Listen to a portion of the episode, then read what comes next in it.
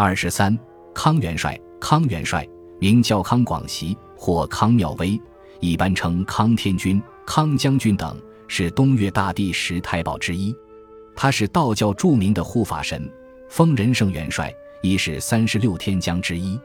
据说康元帅生长于黄河之滨，非常仁慈、乐善好施，时常救助贫病之人，祸及万物，甚至曾经从老鹰口中救下小鸟，鸟衔着长生草以报答他。民众都说他仁圣、仁慈圣明，他的仁慈感天动地，声闻于天。登天之后，玉帝就封他为仁圣元帅，掌管四方土地神，这是一个非常重要的官位。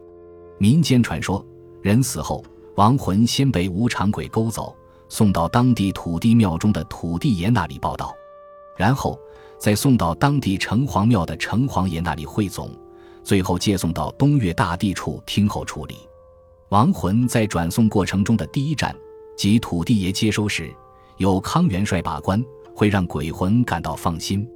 因为康元帅至仁慈、至负责，不会办成冤假错案。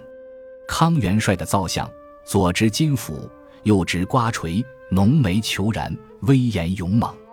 每年的农历七月初六日是康元帅的诞辰。